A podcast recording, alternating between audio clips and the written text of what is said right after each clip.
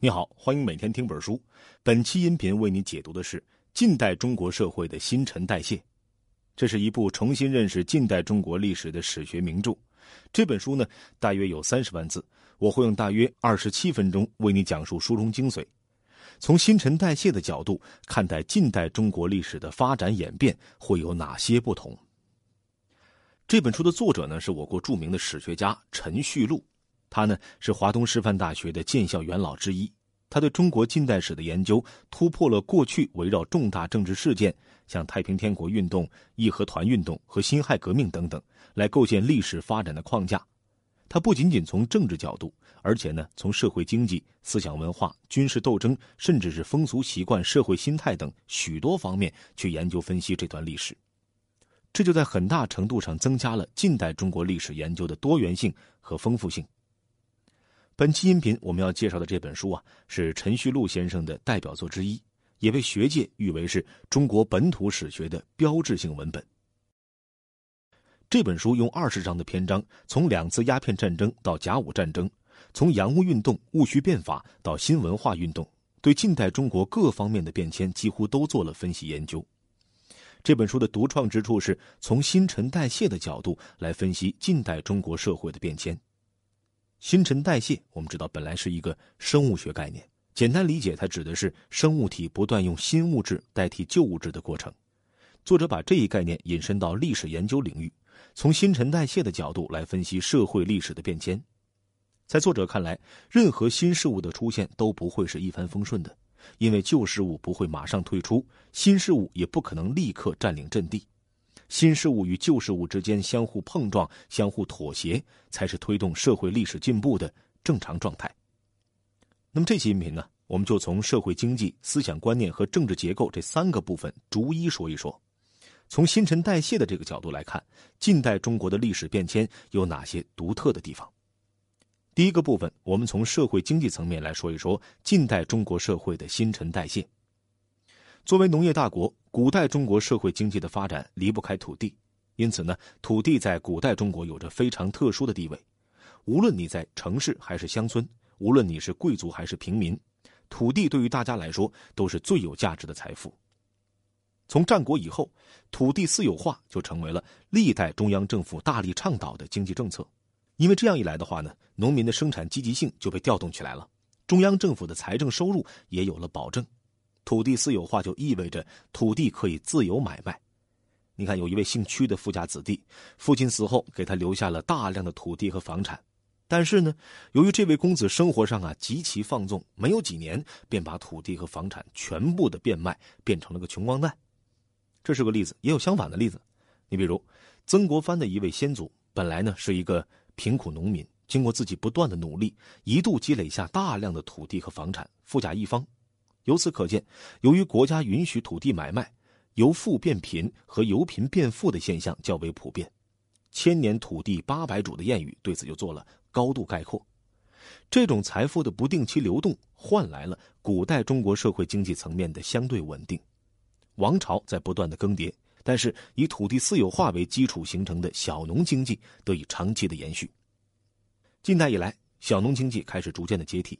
一般的观点往往认为，西方列强入侵之后，大量的外国商品涌入中国市场，然后逐渐的把以家庭为单位的自给自足的小农经济瓦解掉。但作者发现呢，近代社会经济层面的新陈代谢，除了外来因素的推动以外，人口迅速增加起到了更为关键的作用。清朝在建立后不到二百年的时间里，人口增加了六倍多，特别是从一七九三年到一八三四年，不到五十年的时间，人口增加了一亿左右。这种情况在同时期其他国家是少有的，人口迅速增加，给以小农经济为基础的传统农业社会带来巨大的压力，也就是在当时的生产力水平下，有限的土地根本就无法养活这么多要吃饭生存的人口。那这个人口压力直接就引发了移民问题，这对近代中国社会发展产生了重大的影响。在作者看来，大量移民的出现加速了小农经济的瓦解。因为人口的流动直接打破了小农经济给传统社会带来的长久稳定，而且作者还发现，有很多移民转变成商人，有的甚至成为了华侨商人，在自己的领域推动了中国工商业的发展。陈启源原本出身广东农村，二十多岁时投奔在越南经商的兄长。十多年后，陈启源回到广东，自己创办了近代中国第一家机器缫丝厂。陈启源用蒸汽缫丝技术取代传统的缫丝法，提高了缫丝的效率和质量，增强了中国丝在国际市场上的竞争能力，也促进了珠江三角洲乃至是全国缫丝工业的发展。这一切内部的变化，再加上列强的入侵，共同推动了近代中国社会经济的新陈代谢。如果说人口激增引发移民大量出现，客观上加速了小农经济逐渐解体的话，那么，商业和商人地位的变化，则是清政府主观上维护统治的需要。经历了多年的中西方贸易的发展之后，清政府逐渐意识到商业发展对于政府扩大财源的重要意义。首先，清政府第一次在中央设立了管理商务活动的机构商部；其次，各种鼓励经商的章程和法律也陆续颁布，奖励实业的各种举措也是力度空前。比如，在清政府奖励实业的章程中，竟然规定，办理一千万元以上实业的赏给男爵，两千万以上的赏给子爵，鼓励实业和奖励军功一样，能够授予爵位，甚至比军功授的爵位还高。这确实为近代中国经济的进一步发展，特别是民族资本主义的发展，创造了前所未有的有利条件。那，咱们再来说一说当时的商人，清末商人的构成啊，也非常复杂。有的呢，就是从传统商人直接转变为近代商人，销售的产品和经营领域发生变化而已；有的商人呢，则是从传统知识阶层渗透到商人队伍里。比如说，清末状元张骞，本来呢可以去京城担任官职，但是他以实业救国为宗旨，毅然返回家乡从事商业活动。他以棉纺织业为中心，先后创立了大生纱厂、吕四盐业公司、大达轮船公司。江浙渔业公司等一系列的民族工业企业。此外，张骞在多年的商业活动中意识到教育对于社会发展的重要性，因此呢，还积极推动教育等社会事业的发展，建立了我国历史上第一所中等师范学校——南通师范学校，还建立了中国第一家博物馆，叫做南通博物馆。尽管如此啊，工商业的发展并不是一帆风顺的。重农抑商政策的长久实施，虽然是无力阻挠小农经济的解体，但是抑制和轻视商人的惯性很难迅速消除。商人处在四民，那也就是士农工商之末，这种观念根深蒂固，不是几年之内就可以彻底改变的。在这里，除旧的历史重任远比布新更为艰巨。你比如前面提到的华侨商人陈启源，将机器缫丝技术引入广东以后，却遭到了传统缫丝业主的妒忌。地方官府甚至把他看作是异端，那即使陈启源以开办米店、药店来繁荣地方经济，以办学校、修水利、对乡民施米赠药来争取乡人的支持，也没有办法取得传统势力的支持。后来呢，他的缫丝厂被迫停办，陈启源只好将工厂迁到澳门。此外，即使是像胡雪岩这样的大商人，虽然是富可敌国，但是依然需要借助官府的力量来保护和壮大自己的商业活动。当然了，随着时间的推移，新事物的势不可挡也越来越明显。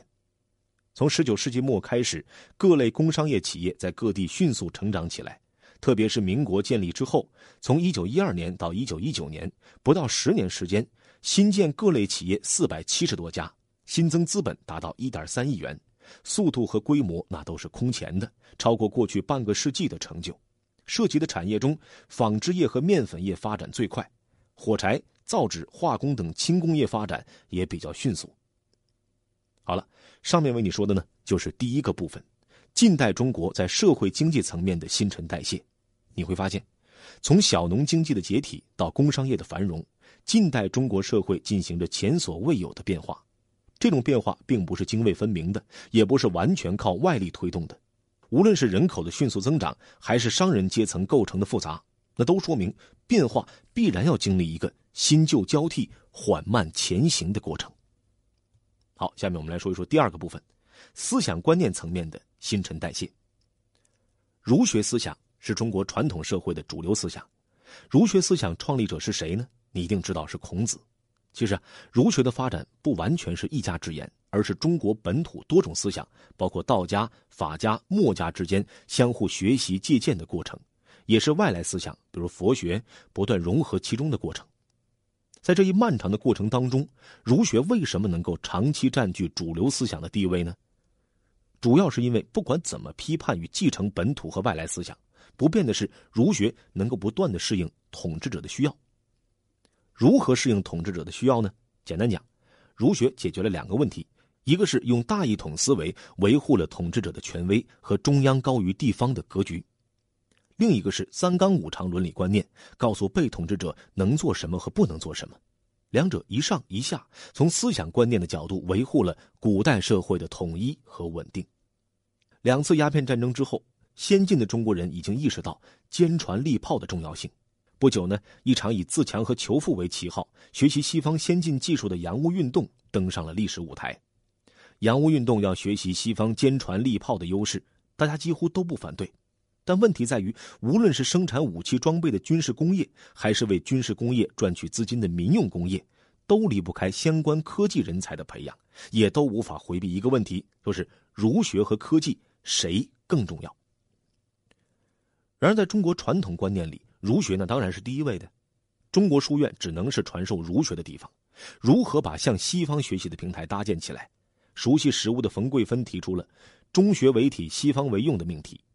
什么是中学为体，西方为用呢？那就是以中国儒学思想为根本，以西方科技知识为手段。这一泾渭分明的办法出台，就体现了洋务派为学习西方科技、减少保守势力阻挠的政治智慧。因为如果没有中体作为前提，西用将没有依托，在中国根本进不了门、落不了户。以中学为体为挡箭牌，西学为用，才能够逐渐的落地生长，才出现了一批以学习西方科学技术为主的新式学堂，甚至在一些旧式书院里还开设了部分自然科学课程。但是呢，这样也无法回避另外一个新的问题，那就是传统儒学和西方科技不会像最初设计者的意图那样。互不干涉，很多类似新的挑战是洋务运动的领导者们最初没有预料到的。例如，后来把进化论思想引入中国的严复，原本呢是洋务运动时期派往英国学习海军的留学生。当初谁也不会预料到，严复以自己的实际行动打破了中学与西学互不干涉的理想状态。他虽然后来从事海军教育活动，但他引入的进化论思想极大的冲击了儒学思想的正统地位。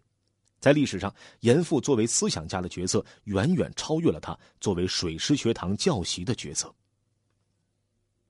如果说中学为体，西学为用，还未从主观上动摇儒学地位的话，那经历了戊戌变法、辛亥革命以后，一些反对儒学的人认为，只有打倒孔家店，才可能真正学到西方强大的成功经验，才能够救亡图存。儒学的地位和权威开始受到巨大挑战。有学者对三纲，也就是君为臣纲，父为子纲，夫为妻纲，进行了猛烈的抨击。他们甚至认为三纲就是儒学的核心。这种强调尊卑贵贱的观念与西方自由平等观念相互矛盾，极大的阻碍了近代中国人思想的解放和社会的进步。政府教育部门也明令规定，学校不准读经，不准祭孔，甚至很多地方政府还把当地各级的文庙改为学校。那说到这里。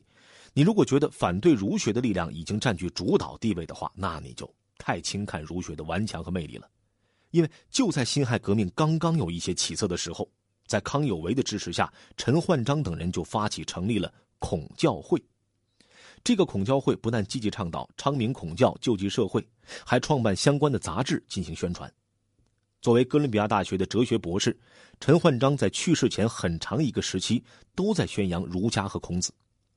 在孔教会之后，又先后创建了孔教总会和孔教大学。他甚至还亲自到东南亚以及欧美各国宣讲孔教。可见，反对孔子和拥护孔子两派势力的斗争很难轻易的分出胜负。那这种现象，在一般人看来，会认为打倒孔家店的力度不够；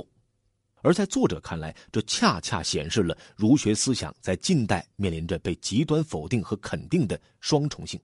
也是一种旧思想文化在长期占据统治地位之后的延续。不过，外来思想文化的影响力也在不断的扩大，特别是新文化运动期间，各种以救亡图存为宗旨的思潮纷纷的登上历史舞台。例如，陶行知的教育救国思潮，詹天佑的科学救国思潮，范旭东的实业救国思潮等，在知识阶层当中形成了非常广泛的共鸣。这些思潮大多直接从西方资本主义国家引入，对一些现实的问题给予了积极的回应，冲破了儒家学说长期一统天下的局面，也推动了当时知识阶层的思想解放和觉醒。好，以上就是为你讲的第二个部分。总的来说，近代以来，儒学思想被逐渐否定是大势所趋，但是过程并不是一帆风顺的。无论是中体西用，还是打倒孔家店，儒学的发展并不是按照倡导者的设想进行下去的，反映了思想文化演变的一种新陈代谢。儒学的发展，无论是坚守还是批判，都非常复杂。那么，政治结构层面又是什么情况呢？哎，这就是我们要说的第三个部分：政治结构层面的。新陈代谢。古代中国的政治结构，简单说，那就是中央集权的君主专制体制。这种体制从秦朝开始建立，并逐步的发展完善。对这一体制影响最大的，要数隋唐时期科举制度的创立。科举考试给普通民众提供了参与治理国家的机会，这对所有希望出人头地和光宗耀祖的人来说是极具诱惑力的。你例如，明代著名政治家、文学家李东阳，以普通军人家庭出身，通过刻苦努力，十八岁成为进士，并且编入翰林院，四十八岁入内阁辅佐朝政。正德皇帝时，面对宦官刘瑾的胡作非为，李东阳顾全大局，勉强迁就，为后来清除刘瑾和明朝走向正轨奠定了基础。科举制在发展过程中，虽然也出现了一些如考试内容僵化的弊端。但是总体来说，他为没有任何权势背景的读书人提供了超越自我的发展机遇，在很大程度上化解了因为出身卑微而造成的前途未来近乎渺茫，然后铤而走险、揭竿而起的可能，这就有效的缓和了社会矛盾。步入近代以后啊，伴随着洋务运动的开展，选拔人才的标准也发生了很大的变化。因此呢，长久以来以儒家经典为主要考试内容的科举制也面临着巨大的挑战。虽然中学为体、西学为用的提出，在一定程度上保护了科举考试的权威性，但是随着一批专攻军事和工艺的新学堂建立，以及派遣留学生的开始，新式人才出现了。这些新人依然需要社会的认可，但是旧体制内却没有他们的位置。比如后来被誉为中国铁路之父的詹天佑。以为数不多获得学位的留学生身份回国之后，却长期无法施展自己的特长，而是呢被派遣到福建水师学堂学习驾驶军舰，直到回国七年之后，他才在老同学的推荐之下，真正的投入到铁路事业当中。因此，要求废除科举制的呼声开始出现了。科举制的废除，那也是经历了一个相对漫长的过程。一八八八年，为了应对洋务运动对新式人才的需要。科举考试首次把自然科学之一的算学纳入到考试范围中。十年之后，以戊戌变法的契机，又针对选拔新式人才的需要，增加了新的考试内容。然而，随着戊戌变法的失败，慈禧下令考试内容又恢复如旧。到二十世纪初，彻底废除科举制的呼声越来越高。一九零一年，清政府才不得不正式下诏，准备在第二年废除八股内容。但是科举考试依旧没有被废除，一直到一九零五年，在袁世凯、张之洞等朝廷大员们的呼吁之下，科举考试才被正式停止。这一过程持续的时间很长，就充分的说明了科举制的废除依然是一个新陈代谢的缓慢过程，既有强大的推动力，又有顽强的阻力。不过呀。科举制度被废除以后，整个社会对于科举头衔的追捧却从来没有减弱，反而呢还得以延续了。比如，作为曾经在英国留学过的水师学堂总办严复，在指导学生如何指挥海军作战的同时呢，仍然不忘继续参加科举考试。然而，断断续续考了四次都失败了。严复回国之后，仍旧积极参加科举考试，恰恰说明科举功名在当时对于富有西方学识的海归来说，仍然具有极大的魅力。此外，有上海皇帝之称的帮会人物杜月笙，尽管在商界、政界那可以称得上是呼风唤雨，在娱乐产业、金融行业上也可以一掷千金，但是呢，在一九三一年他家族祠堂落成的仪式之上，他却把清朝最后一位状元刘春霖邀请到现场以示炫耀。这就说明，即使到了民国时期，上层社会对旧时代的科举功名和有科举功名的人，仍然表现出了罕见的仰慕。对处于生命晚期的大清王朝来说，废除科举制度的过程是缓慢的；而对于已经在人们心中形成的对科举功名的向往，却很难马上的彻底抹掉，而只能是在缓慢而复杂的新陈代谢当中逐渐的散去。从君主制到共和制，在一般人看来啊。都是近代中国政治体制的重大进步，但是在作者看来呢，新制度的建立绝对不会是一帆风顺的，必然会有倒退，甚至是反复。民国建立后，曾经啊出现两次复辟帝制运动，一次是袁世凯要当中华帝国的皇帝，一次是溥仪再次登上皇帝的宝座。一般研究认为，这两次在民主共和体制背景下的帝制运动是违背历史发展潮流的现象，但是作者认为。这两次帝制运动的失败，足以说明民主共和的观念已经得到一部分掌握权势的人的认同。但是从另一个角度来看，说明仍然有一部分人对于民主共和制持有着质疑和否定的态度。积极支持袁世凯当皇帝的军阀陈焕，在出兵四川之前，向袁大总统辞行的时候，竟然行三拜九叩大礼，这让袁世凯都感觉有些吃惊和尴尬。毕竟国体已经从君主制变成了共和制。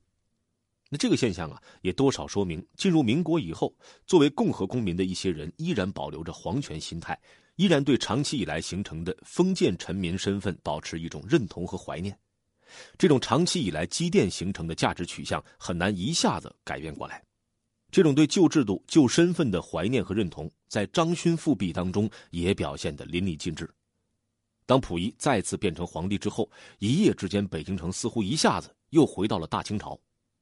旧官僚和八旗王公们非常兴奋呢，他们拿出藏在箱底儿的花翎戴在头上，没有的则四下求购。各大旧货铺的花翎当天便被一扫而光。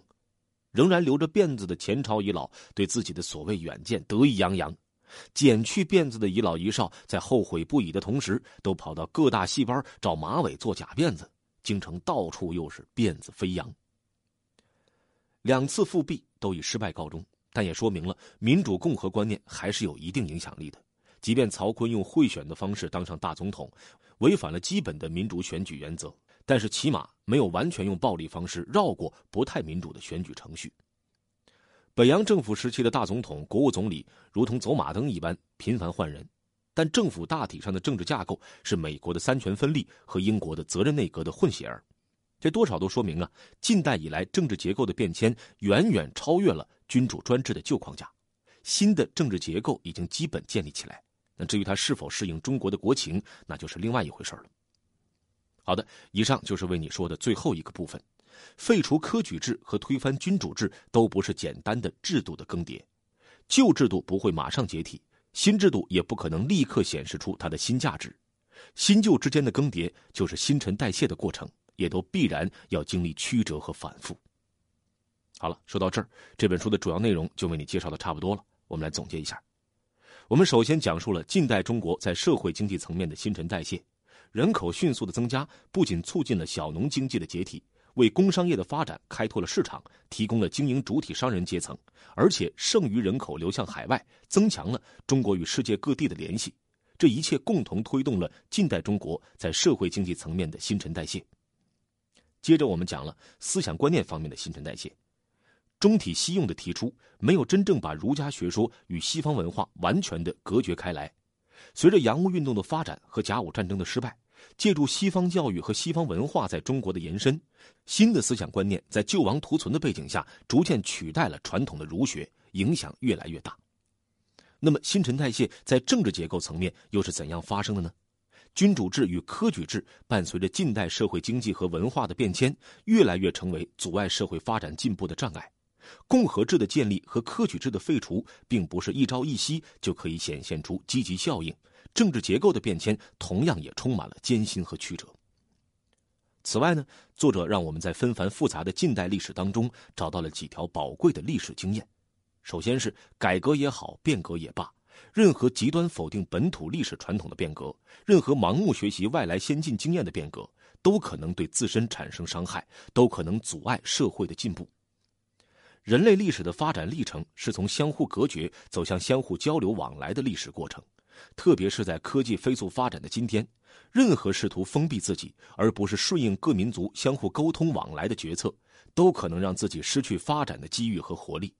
但是，由于文化历史的差异，每个民族都必然要面对本土传统和外来经验之间差异悬殊的问题。日新月异是大势所趋，但必须处理好两者的关系。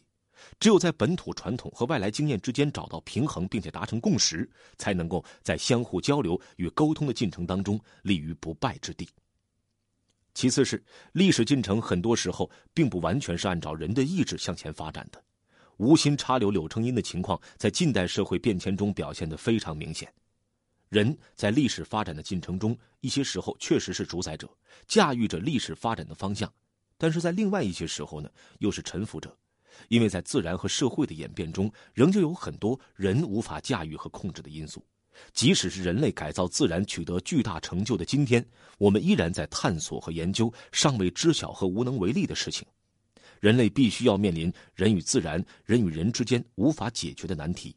我们只有认识到这一点，才可能以一种谦虚谨慎的态度，把人的主观意志和自然和社会发展的客观规律相结合，去迎接未来世界。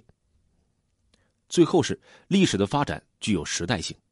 所谓时代性，与不同历史时期人们的认知水平和社会发展水平有着密切的关系。今天的人看待历史，应该抱以理解同情的态度，而不应该抱以苛求前人、苛求历史的态度。研究历史的目的是为了总结经验和吸取教训，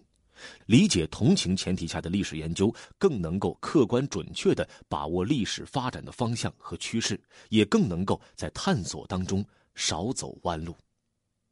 好了，以上就是这期音频的全部内容，为你准备的笔记本文字就在音频下方的文稿里。恭喜你！又听完了一本书。